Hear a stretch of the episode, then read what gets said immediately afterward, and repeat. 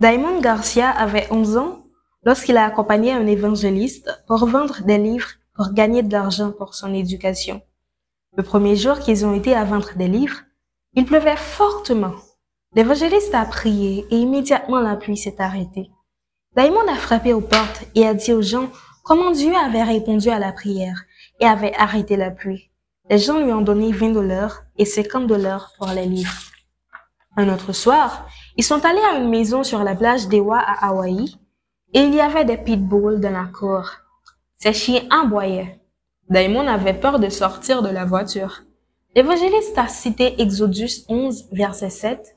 Il dit que Dieu ne permettra pas à un chien de mordre son peuple.